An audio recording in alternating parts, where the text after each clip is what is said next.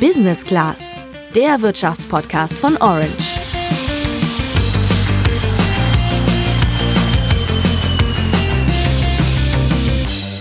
Seitdem ich vor ungefähr einem Jahr in die Geldanlage eingestiegen bin, frage ich mich ja, wieso ich das nicht schon viel früher gemacht habe. Und dann fällt mir ein, ich dachte immer, das sei super kompliziert. Das ist es aber gar nicht und offensichtlich haben das jetzt auch immer mehr junge Leute gemerkt. Wenn man sich Zahlen von Direktbanken wie ING oder Comdirect anschaut, dann sind gerade im vergangenen Jahr sehr viele auf den Geschmack von Aktien und auch ETFs gekommen. Und das machen sie offenbar auch ziemlich vernünftig, so hat es jedenfalls einer unserer Experten im Podcast beobachtet. Ja, offenbar machen sich viele jüngere Menschen inzwischen auch Gedanken über die langfristige Vermögensbildung. Das heißt, ich deute das so, dass die Depoteröffnungen hier nicht vorgenommen werden, um beliebig am Kapitalmarkt zu spekulieren, sondern äh, es handelt sich aus meiner Sicht eher darum, langfristige Vermögensanlage mit günstigen Produkten zu äh, betreiben. Grund dafür ist nicht nur die Zeit, die viele von uns durch Corona haben, sondern auch günstige Handybroker, bei denen man mit drei, viermal Tippen ganz easy Aktien und andere Wertpapiere kaufen kann. Das kann praktisch sein, aber auch risikoreich, wenn man mit Aktien nicht ganz so vertraut ist. Wenn es dann bergab geht, so what, dann muss man aber auch damit rechnen, dass das Geld auch weg sein kann. Denn gerade jetzt irgendwie haben wir eine drohende Insolvenzwelle irgendwie, die viele Experten in verschiedenen Industrien sehen. Also das ist tricky und nur Aktien im Depot zu haben, halte ich nicht für besonders ausgewogen. Das war Mareike Müller. Sie ist Finanzredakteurin beim Handelsblatt in Frankfurt und die zweite Expertin in unserer heutigen Folge, in der wir darüber sprechen, was hinter diesem Hype um Aktien und sogenannte ETFs steckt. Und natürlich klären wir auch, worauf du achten solltest, wenn du dein Geld jetzt auf diese Art anlegen willst. Ich bin Luca. Und ich bin Sandra. Ich wusste ja lange einfach nicht, wie ich Aktien und ETFs zu meinem Vorteil nutzen kann. Aber es sieht ganz danach aus, dass sich immer mehr junge Leute damit beschäftigen. Die Aktion Pro Aktie ist eine Initiative von Comdirect, ING und der Consorsbank. Und diese drei Banken wollen sich dafür einsetzen, dass sich in Deutschland wieder mehr Leute an Aktien trauen. Natürlich tun die das in einem ganz eigenen Interesse, denn als Direktbanken, wo man Aktien und ETFs kaufen kann, profitieren die ja auch davon. Die haben jedenfalls vor kurzem eine Studie durchgeführt und dabei ist herausgekommen, dass gerade bei Menschen unter 25 das Interesse an Aktien deutlich gestiegen ist. Knapp vier von zehn Personen unter 25 besitzen Aktien. Ähnlich groß ist das Interesse nur in der Altersgruppe zwischen 45 und 54. Wenn du in Aktien oder ETFs investieren willst, brauchst du zuerst ein Depot. Dafür gibt's inzwischen echt viele verschiedene Broker, wie zum Beispiel Comdirect, ING oder die DKB. Das sind mit die bekanntesten, aber es gibt natürlich noch viel mehr. Um den für dich passenden Broker zu finden, solltest du am besten mal im Internet vergleichen, denn die unterscheiden sich vor allem bei den Gebühren für einzelne Käufe oder der Führung des Depots. Dann kommt aber noch dazu, dass du bei manchen Brokern zum Beispiel Sparpläne erst ab 100 Euro pro Monat starten kannst. Bei anderen kannst du aber schon mit 25 Euro pro Monat einsteigen. Unsere Kolleginnen und Kollegen vom Handelsblatt haben dafür auch mal eine Übersicht erstellt. Den Link dazu findest du in den Show Notes. Ja, in dein Depot überweist du dann Geld von deinem Konto oder verbindest die beiden Konten. Und dann kannst du im Prinzip auch schon loslegen, indem du Aktien oder ETFs auswählst und da dein Geld reinsteckst.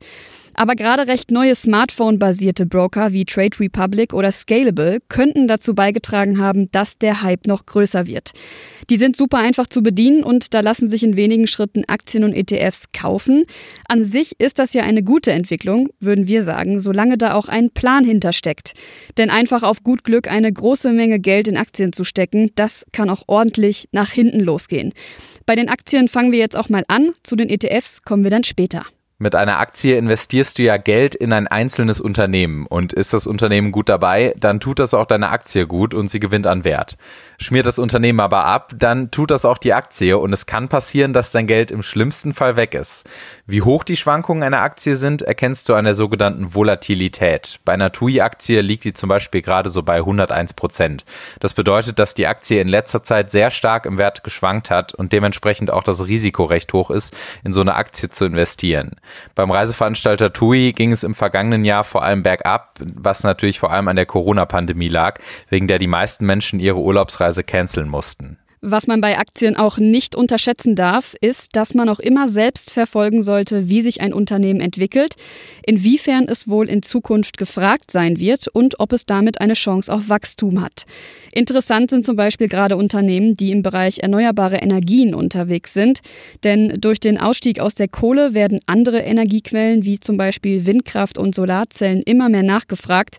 Das heißt, ein bisschen Hintergrundwissen über Unternehmen, in die man in Form von Aktien investiert, investieren will, sollte man mitbringen und nicht einfach blind investieren. Als privater Anleger hat man meistens sowieso am wenigsten Einblick in die tatsächlichen Geschäftsvorfälle in diesen Firmen und hat auch keine Insider-Informationen. Und deswegen kann man auch keine systematische Outperformance damit erzeugen.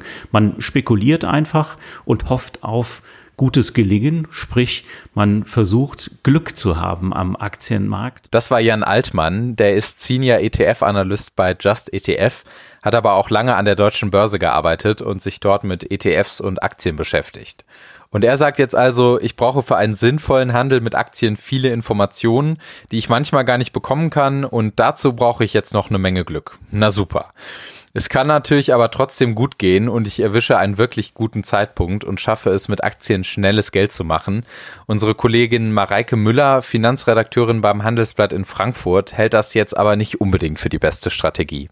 Kann man machen. Es ist wieder so eine Typfrage. Langfristig erfordert das auch ganz schön viel Zeit und Energie, weswegen ich kein großer Fan davon bin. Aber es kann schon Spaß machen. Also was ja zum Beispiel was ich zum Beispiel eine coole Option finde, ist, ähm, ja, sich seine, wenn man gerade einsteigen möchte, erstmal auf die weniger komplizierte oder zeitintensive Variante ETF zu setzen.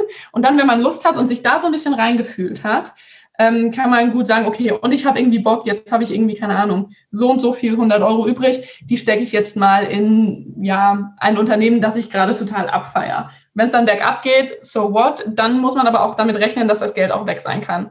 Denn gerade jetzt irgendwie haben wir eine drohende Insolvenzwelle irgendwie, die viele Experten in verschiedenen Industrien sehen. Also das ist tricky und nur Aktien im Depot zu haben, halte ich nicht für besonders ausgewogen. Sandra, dann erzähl doch mal von deiner tollen Aktienerfahrung. Ja, also im Prinzip habe ich es genauso gemacht, wie Mareike gerade empfohlen hat. Im November dachte ich mir, ach, jetzt kaufe ich mir mal Aktien. Ich habe dann ganze zwei BioNTech-Aktien gekauft für jeweils 93 Euro, einfach weil ich es mal ausprobieren wollte. Jetzt im Nachhinein weiß ich natürlich, dass ich die schon viel zu spät eigentlich und auch zu teuer gekauft habe. Und dann habe ich auch noch den Zeitpunkt verpasst, um zu verkaufen. Ja, und jetzt sind diese beiden Aktien einfach immer noch in meinem Depot und aktuell habe ich damit 13 Euro Verlust gemacht. Das ist jetzt nicht die Welt. Mir persönlich hat das aber geholfen, mal ein Gefühl dafür zu bekommen, wie schnell sich Aktienwerte ändern können und wie schnell auch mein Geld flöten gehen kann. Bei BioNTech war das natürlich ganz stark abhängig von der Nachrichtenlage zum Impfstoff. Und naja, ich habe mich dazu entschlossen, dass die Aktien jetzt einfach erstmal weiter in meinem Depot bleiben. Und ich gucke mal, was damit in den nächsten Monaten und Jahren so passiert. Aber Mareike hat ja noch eine andere Möglichkeit des Investments genannt. Genau, da sind wir bei den ETFs, also Exchange Traded Funds. Die werden genau wie Aktien an der Börse gehandelt. Das heißt, du kannst einen ETF zu jeder Zeit kaufen und verkaufen. ETFs sind aber im Vergleich zu Aktien keine Werte, die von einem einzelnen Unternehmen stammen, sondern bilden den Wert von bestimmten Indizes ab. Ein solcher Index ist zum Beispiel der DAX, der Dow Jones oder der S&P 500. Aber bleiben wir mal beim DAX. Wenn man sein Geld in einen ETF auf diesen Index investiert, dann streut man das Risiko, weil weil im DAX ja mehrere, in diesem Fall 30 Unternehmen gelistet sind. Und es gibt noch einen weiteren Grund, wieso ich mit einem ETF eher auf der sicheren Seite bin. Den verrät uns Mareike. Das Gute daran ist, ähm, da werden immer automatisch die stärksten Unternehmen, die stärksten 30, die stärksten 500 ähm, reingeschleust und damit habe ich ein viel geringeres Risiko. Das heißt, ja, wenn Unternehmen so bergab geht, dass es rausfällt aus den Top 30 beispielsweise, dann ist es auch nicht mehr in meinem ETF und ich muss mir darüber keine großen Sorgen mehr machen. Also nochmal zum TUI-Beispiel von eben. Das Unternehmen ist zwar nicht im DAX, aber wenn wir uns vorstellen, TUI wäre in so einem Index enthalten und ich habe einen ETF auf diesen Index, dann ist es relativ egal, wenn es TUI gerade schlecht geht, weil andere Unternehmen in meinem Index das ausgleichen können. Bei ETFs gibt es eine riesige Auswahl, das heißt, da habt ihr ganz viele verschiedene Möglichkeiten auszuwählen, in was für einen ETF ihr investieren wollt. So gibt es zum Beispiel Länder-ETFs, Branchen-ETFs, wie zum Beispiel im Bereich Informationstechnologie oder auch Rohstoff-ETFs. Ganz wichtig ist, Du musst kein großes Vermögen haben, um in ETFs zu investieren. Viele Broker bieten Sparpläne an, das heißt, du kannst schon ab 25 Euro monatlich dabei sein und dann in deiner App gucken, wie sich das Geld im besten Fall langsam vermehrt. Falls du Banker oder Bankerinnen in deinem Bekanntenkreis hast, dann könnte es passieren, dass die dir aber ans Herz legen, lieber in aktiv gemanagte Fonds zu investieren. Luca, erklär da doch nochmal eben den Unterschied. Naja, ein ETF läuft passiv, weil er eben automatisch einen Index nachbildet und ein klassischer Fonds wird aktiv gemanagt. Das heißt, dass FondsverwalterInnen gezielt Unternehmen raussuchen, die sie für gut halten und da dann dein Geld investieren. Das kann erfolgreicher sein, als einfach blind in den gesamten Index zu investieren, kostet dich aber mehr Gebühren, weil so ein Fondsverwalter ja auch von irgendwas leben muss. Jan Altmann hat dazu aber eine klare Meinung. Wenn man die Renditen von aktiven Fonds und passiven ETFs vergleicht, ETF-Portfolios, dann wird man feststellen, so gut wie kein aktiver Mischfonds, der einem in der Filiale verkauft wird, ist langfristig besser als ein selbstgemachtes ETF-Portfolio. Das zeigt ganz nüchtern die Statistik. Da kann man glauben, was man will. Man muss einfach nur die Zahlen anschauen und dann äh, wird einem sehr schnell klar, dass selber machen mit ETFs eben langfristig genauso Renditen bringt wie die aktiven Fonds und dabei ist es auch noch billiger. Ja, und ein ETF, der im Schnitt niedrigere laufende Kosten hat als ein aktiv gemanagter Fonds, bringt dir am Ende natürlich auch mehr Geld aufs Konto. Wenn du dein Depot dann eingerichtet hast, wirst du merken, das ist schon ziemlich verlockend, wenn alle Zahlen grün aufleuchten und du siehst, wie dein Geld mehr wird. Allerdings muss man sich da auch bremsen und nicht dazu verleiten lassen, das ganze Geld, das man hat, in ein ETF zu stecken.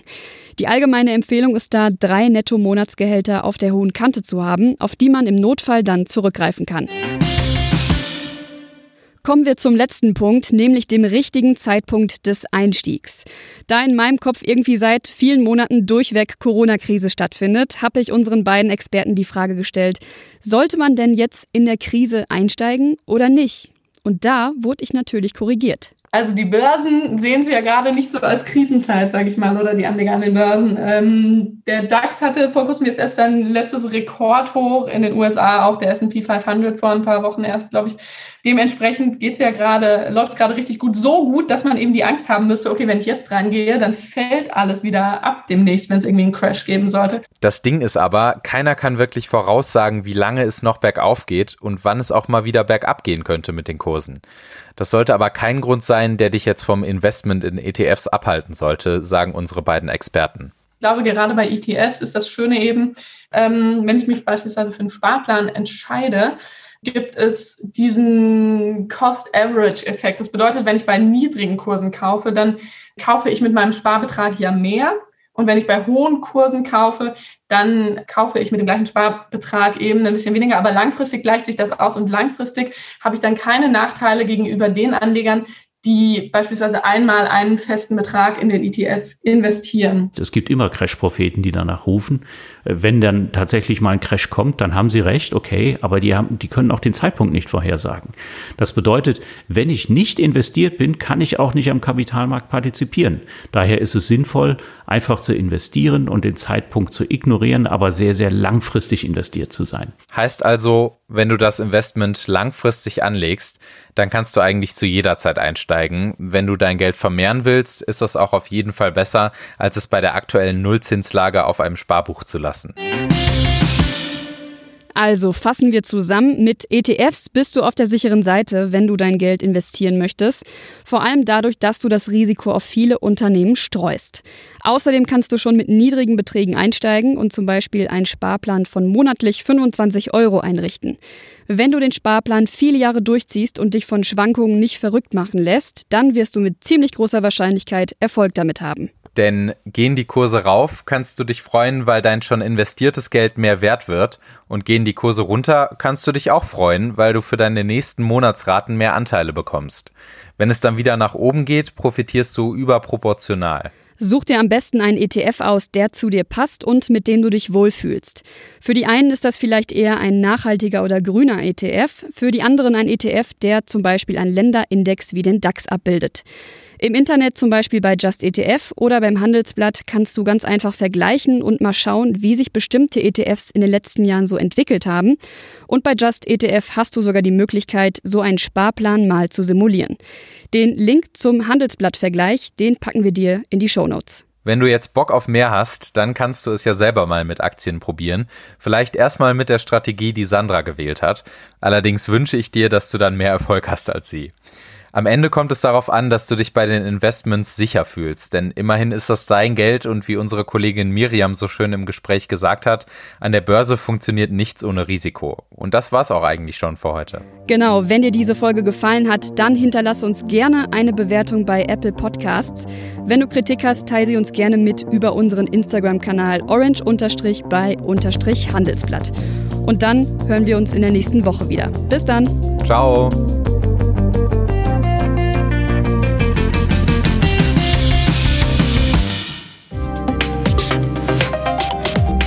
Die relevantesten Wirtschaftsnachrichten des Tages und ihre Auswirkungen auf die Finanzwelt. Darüber sprechen wir mit CEOs, Unternehmern, Spitzenpolitikern und Handelsblattkorrespondenten in aller Welt. Wir, das sind Mareike Müller, Lena Bujak und Mary Abdelaziz Ditzo.